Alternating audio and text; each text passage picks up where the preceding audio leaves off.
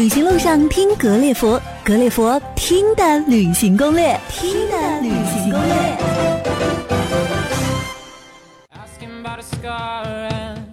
旅行路上听格列佛，格列佛听的旅行攻略。Hello，各位听友，大家好，我是叶子。如果说你是一个喜欢看电影的人，那最近由马特·达蒙主演的《火星救援》在各大影院热映着，反响是相当不错的，豆瓣评分也是达到了八点五分的好成绩。在国产烂片扎堆轰炸的这个十二月，让累觉不爱的观众们着实是兴奋了一把。那今天呢，我们格列佛就跟着马特的步伐来一次火星之旅吧。如果你想要听到更多有料有趣的旅行攻略，就请关注我们的微信公众账号“格列佛听的旅行攻略”。我们会在那儿等着您的到来。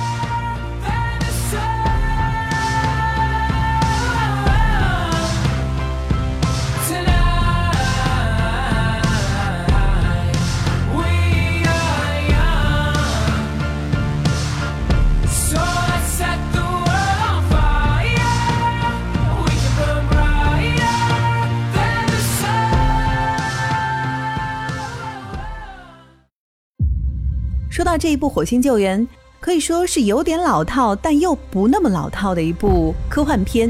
那电影《火星救援》它讲述的就是有一次在人类登陆火星的这个任务中，由马特·达蒙扮演的宇航员马克·沃特尼经历了一场恶劣的风暴之后，与其他的机组成员失联，所有的人都以为他在这次任务中丧生了。然而马克却幸运地活了下来，他孤身一个人置身于异星球。这么看来，这一部电影剧情的设置跟《鲁滨逊漂流记》还蛮像的，只不过不同的是，《鲁滨逊》可是在我们这个星球上，而马特·达蒙他已经到了外太空的火星上。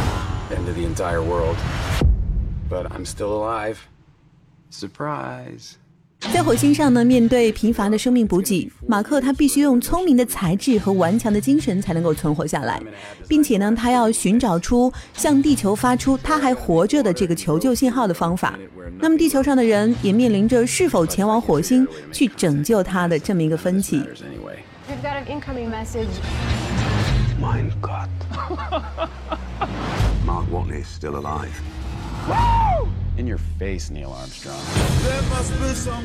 火星救援改编自安迪维尔的同名小说，故事呢发生在二零三零年左右。当时美国宇航局的宇航员已经可以经常的往返火星了，并且呢他们已经开始在火星表面居住和探索。除了马特·达蒙的稳健演技之外，影片也让大家对火星的拍摄充满了好奇。很多观众都想知道这个荒芜的火星之地究竟藏在地球的哪个角落呢？那今天叶子就带着大家来一次奇妙的火星之游，我们来一次你意想不到的火星探险之旅吧。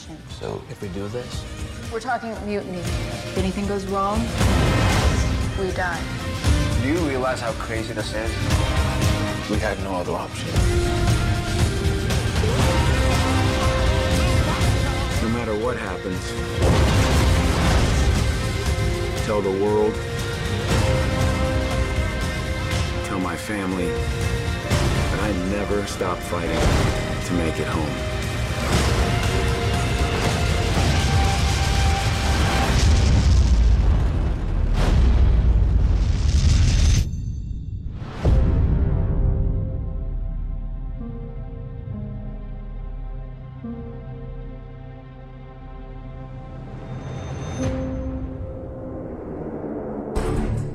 首先，我们和大家探讨到的第一个地方呢，就是瓦迪拉姆。火星救援它的大部分场景其实都是发生在火星南部阿西达利亚平原，而在这部片子中，火星表面上的场景其实就是在约旦瓦迪拉姆取景的。再加上高超的后期制作，就变成了我们所看到的火星场景了。其实呢，早在火星救援之前，就有很多部阿拉伯啊西方电影都在这个瓦迪拉姆拍摄。除了最著名的阿拉伯的劳伦斯，还有变形金刚二以及红色星球。当地人说，自从上个世纪六十年代参与拍摄了阿拉伯的劳伦斯之后，瓦迪拉姆就逐渐的为世人所知了。而她作为火星的处女秀，则是在两千年拍摄的美国科幻电影《红色星球》当中。瓦迪拉姆这个地方看上去也是一片荒漠，那它是位于约旦的南部。靠近沙特阿拉伯的边界，占地呢大约七万四千公顷。这里有岩画、有碑铭、有考古遗址，大约已经有一点二万年历史了。而那霸田时代遗留下来的神殿，证明着瓦迪拉姆在两千年前就已经是一个神圣之地了。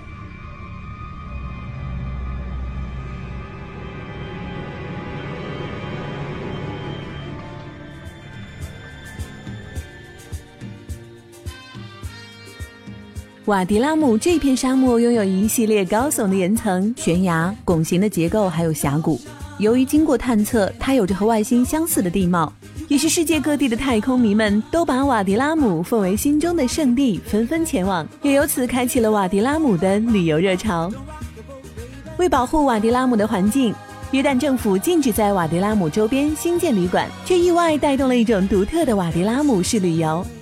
游客们呢，在沙漠中穿行三十五公里，入住充满贝都因风情的阿拉伯帐篷，然后在瓦迪拉姆进行户外徒步，选择当地牧民驯养的骆驼或者是阿拉伯马作为代步的工具，再或者嘛，就干脆驾驶越野车来一场沙漠越野赛，带上登山工具，攀爬和月球环形山类似的瓦迪拉姆山等，听上去是相当的刺激。不过在这儿，叶子也要提醒大家。如果你真的要去瓦达拉姆探险的话，可是要把安全放在第一哦。瓦迪拉姆堪称是约旦最壮观的沙漠，被称为“月亮谷”。之所以能有这样一个浪漫而又动听的名字，并不是因为这里的月色有多么出众，而是因为瓦迪拉姆沙漠像月球表面一样宁静沉寂。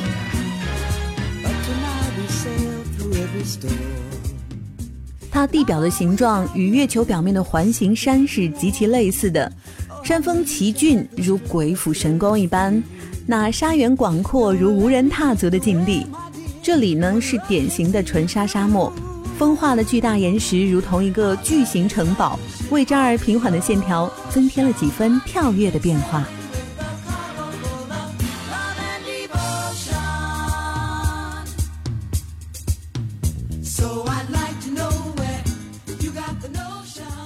这里是行踪不定的贝都因人和阿拉伯羚羊的家园。说到了贝都因人，可能有一些朋友不知道，他们呢其实是阿拉伯的游牧民，长久以来呢都一直与当地的自然奇迹和平共处。也正是因为如此，瓦迪拉姆保护区被列入世界自然和文化混合遗产。在这里生活的贝都因人呢，至今也依旧遵循着祖先的生活方式，他们游牧在沙漠腹地。黑色的帐篷和聚集的驼群就是他们家园的标志。我想，只有保存了这种原生态的生活方式，才能够对瓦达拉姆这一片神奇的圣地予以敬畏，予以最完好的保存。这里的沙漠警察也可以说是一道风景。他们的警察局就设立在城堡当中，警察呢就穿着传统的卡其色制服，每天骑着骆驼巡逻。当你到了这里的时候，我想你一定会有一种穿越的感觉。如果你深入到瓦迪拉姆沙漠腹地，你会发现这里并非真的像看上去那样沉寂。仔细观察一番，你会在沙地上寻到骆驼、狐狸，还有鹰的脚印。约旦皇家自然生态保护协会也在这里为非洲大羚羊建立了一个保护区。每当到了春天，雨水带来小丘的绿意，银莲花、红罂粟和约旦的国花。黑鸢尾花次第开放，一片生机，吸引着博物学家从四面八方向沙漠集合。所以说，这方圣土除了是一个旅游的好地方，也是一些学者喜欢来此做考察和研究的一个选择。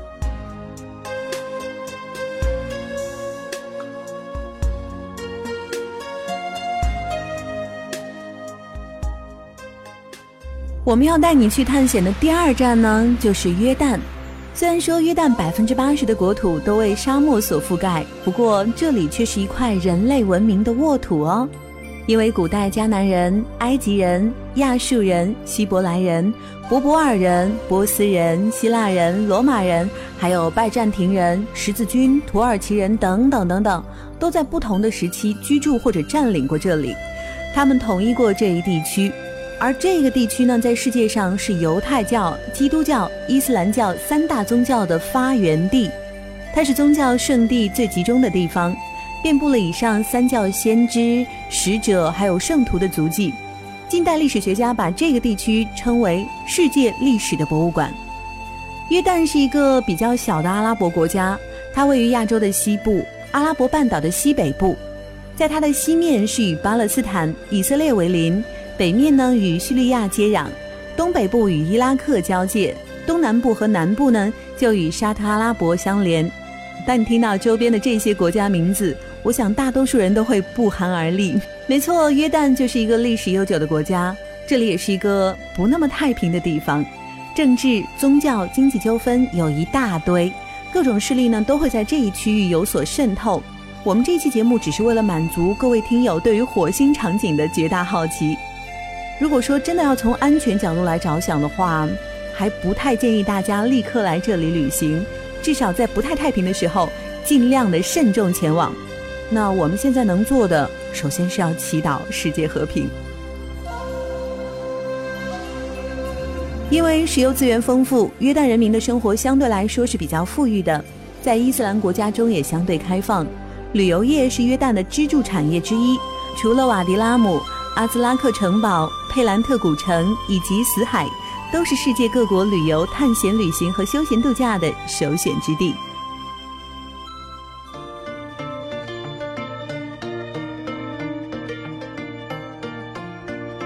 相信大家都听说过死海漂浮，几乎所有来这里的游客呢，都要体验一把这种感受。在死海不会游泳也没有关系啊，因为当你平躺在水面上的时候，肌肉不必再对抗地心引力，重量感也会随之消失，你会很自然的漂浮在水面上。这样的失重状态会让人觉得身体完全放松，可以享受到和瑜伽一样的放松疗效。据说呢，在死海中漂浮四十分钟，相当于沉睡八个小时。另外，如果说将死海泥均匀地涂抹在身体各部，经过太阳光晒。泥中的各种矿物质会很快的被皮肤吸收，皮肤呢会变得滋润嫩滑，也是极好的护肤品哟。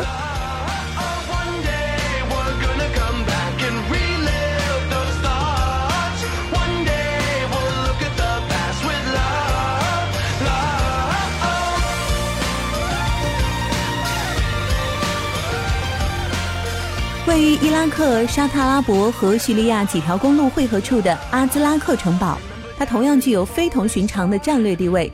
因为在这儿木材缺乏，阿斯拉克城堡以当地盛产的黑色玄武岩而建造，顶棚也是用巨大的玄武岩板来覆盖的。城堡南面还有两扇玄武岩大门，每一扇呢重量都达到三吨。和大多数的沙漠城堡不同的是，阿斯拉克的历史它可以追溯到纳巴田时代，占据着商道的纳巴田人建造城堡，以便对来往商队进行检查。到了罗马时期，城堡建筑被重新加固了一番。那当到了十三世纪，又经过大规模的改造，堡垒入口的塔上，历代建设者呢用拉丁语和阿拉伯语刻下了铭文，也是珍贵的史料。阿兹拉克环绕着绵延几公里的绿洲，但是由于地下水的逐渐枯竭，绿洲正在消失，阿兹拉克的生存也面临着危机。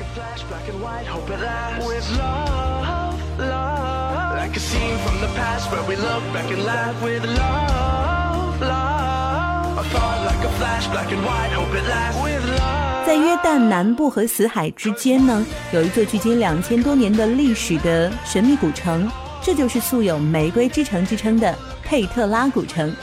早在公元前六世纪啊，阿拉伯血统的纳巴泰人就在此居住。在沿海贸易线路的开辟之前，佩特拉古城曾经是这个区域的商业中心，很多条的道路都在此交汇，是骆驼商队的必经地之一了。不过呢，后来由于海上贸易兴起，再加上两次大地震，使得佩特拉渐渐的荒芜下来。最终也成为荒漠之中的一段记忆。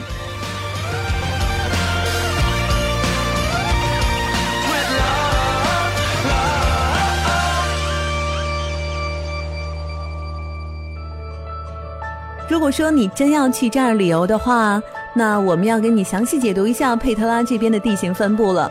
在这儿，它的道路是分为两段的，第一段长大概一点二公里，这是佩特拉的大道。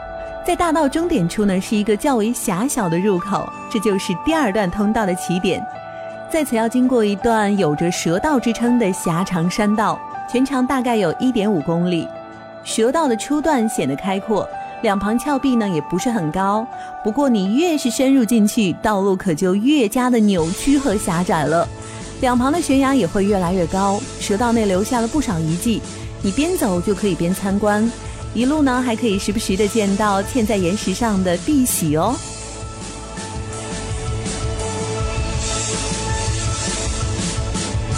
当到达蛇道尽头的话，你就会看到玫瑰城著名的卡兹尼神殿。神殿前面是一块空地，也是佩特拉里面的一个热闹的旅游集散点。这里呢，到处都是游客、骆驼、警察和各式各样的小摊贩。进入卡兹尼神殿右侧的峡谷。峡谷指向一片开阔的地带，这儿就是正街了。在街道两侧呢，依旧是悬崖耸立的。左边排着一列十余座的墓室，常年都遭受季风侵袭，表面已经严重受损了。这些墓室风格统一，有阁楼和长方形的门。这些呢，都是公元前七至六世纪美索不达米亚流行的样式，足见它历史的深厚。就这样，咱们顺着道路一直走下去，就会来到罗马露天剧场喽。这是古城中保存较为完好的建筑之一。这座宏大的剧场是公元前后阿拉斯塔四世修建而成的。剧场紧靠着山岩，剧场内的舞台和观众席也都是从岩石中雕凿而出的。一共有三十四排，有几千个座位，周围有四根巨大的石柱。晴空之下，看着这宏大的建筑。你依然能够体会到佩特拉当年的气魄和风采。其实，在这儿的建筑也体现了当时他们财力和实力的雄厚。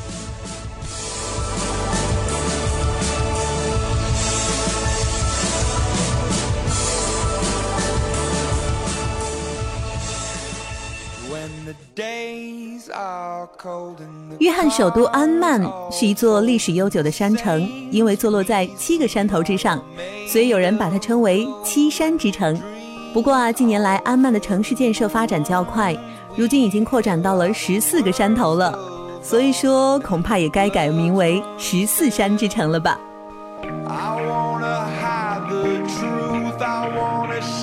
作为首都安曼，气候宜人，景色秀丽。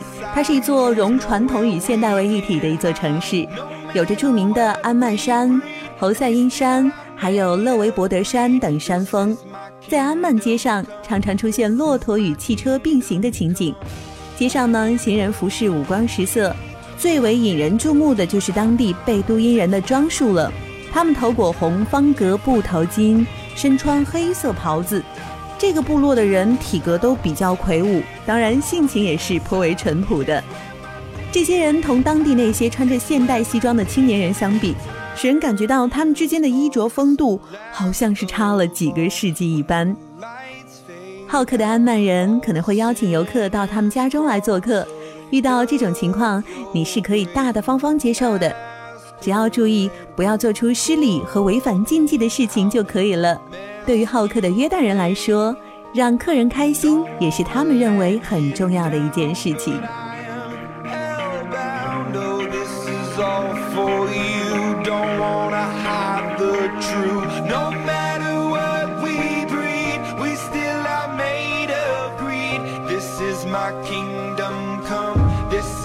不得不提的，当然还有这里的美食。基于伊斯兰教信仰和贝都因人的风俗习惯，以及沙漠地区的自然环境，约旦的饮食形成了特有的风味。在伊斯兰国家吃东西最放心的就是原料绝对的新鲜、绝对干净，因为教规就是禁止食用腐败和不洁的东西。约旦人的主食呢是发面饼和玉米饼，尤其是喜爱吃大饼加肉，类似我们的卷饼或者是肉夹馍。他们经常吃牛羊肉。喝酸奶，还有茶等等。约旦人宴请客人的时候呢，会首先来一杯咖啡，然后呢再送出一些水果。在约旦吃米饭可是从来都不用筷子的哦，一般都是用右手捏成团送入口中。相信来到这里，你除了可以观赏到其他地方所看不到的壮阔的沙漠之景，悬崖峭壁怪石嶙峋，此外，你还可以好好的体验一番伊斯兰教的风俗习惯。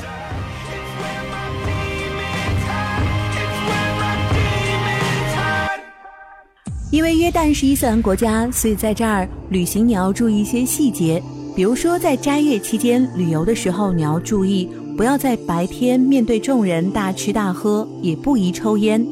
那另外呢，女性特别是单身女性在这儿旅游可能会有一些不便，因为会有一些小旅馆会把你拒之门外，也可能会受到某种歧视和骚扰，所以说女同胞们要格外注意喽。